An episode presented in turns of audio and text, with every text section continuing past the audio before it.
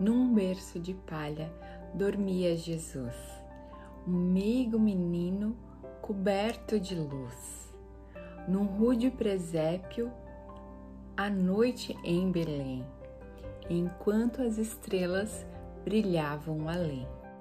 Acorda o menino, o gado a mugir, mas ele não chora, se põe a sorrir.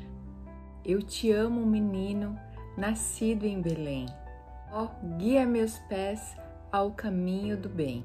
Bem perto de nós permanece, ó Senhor, guardando-nos sempre com teu santo amor. Contigo queremos para sempre ficar. Ó, dai-nos entrada no teu doce lar. É com este hino, com o título Num berço de palha, que nós iniciamos o vídeo de hoje. Vem com a gente!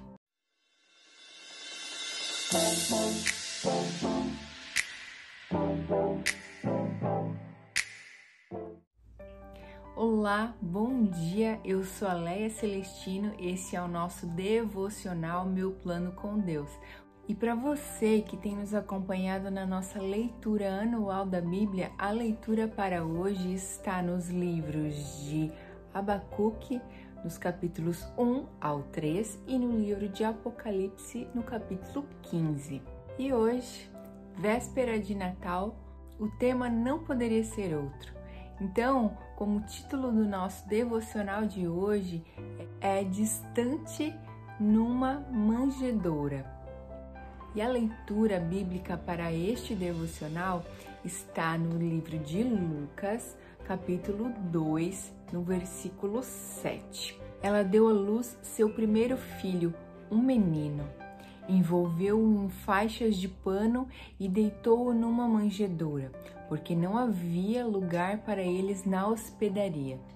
Este hino que eu recitei para vocês no início do vídeo, ele demonstra em algumas estrofes a simplicidade do nascimento de Jesus nós podemos imaginar que ali naquele local onde eles estavam, talvez rodeado de animais, aquele que era revestido de toda a glória, toda a majestade nos céus, desceu à terra e nasceu como um menino e foi colocado numa manjedoura.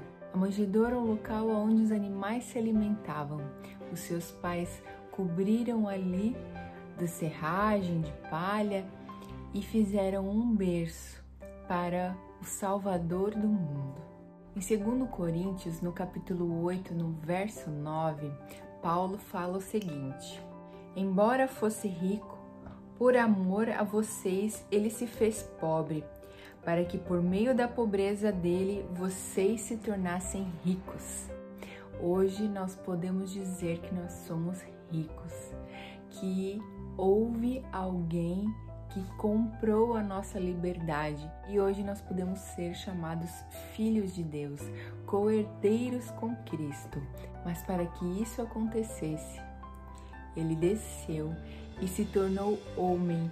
Então ele pode nos ajudar em toda e qualquer situação da nossa vida, pois ele, além de ser o Rei dos Reis, nosso sumo sacerdote, nos compreende e ele intercede por nós.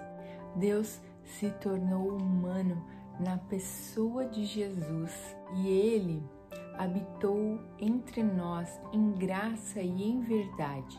E vimos a glória do Filho único do Pai, que somos enxertados na videira verdadeira, podemos viver uma vida com Ele. Através do sacrifício de Cristo, nós podemos ter livre acesso ao coração do Pai.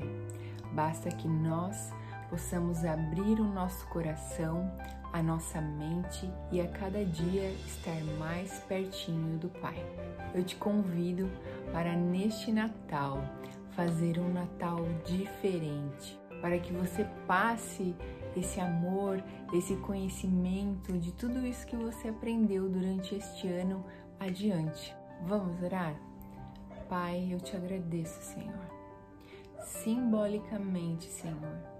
Hoje nós comemoramos o Natal, mas que esse espírito, Senhor, que essa mentalidade, com que esse conhecimento que nós adquirimos hoje através desse devocional e através de todos os devocionais que nós fizemos este ano, Pai, nós possamos entender, Senhor, o verdadeiro significado, Pai, de ser as suas filhas amadas, Pai, entender, Senhor, o teu sacrifício na cruz, de sair, Senhor, do trono da graça ao lado do Pai para vir se sacrificar por nós, Pai.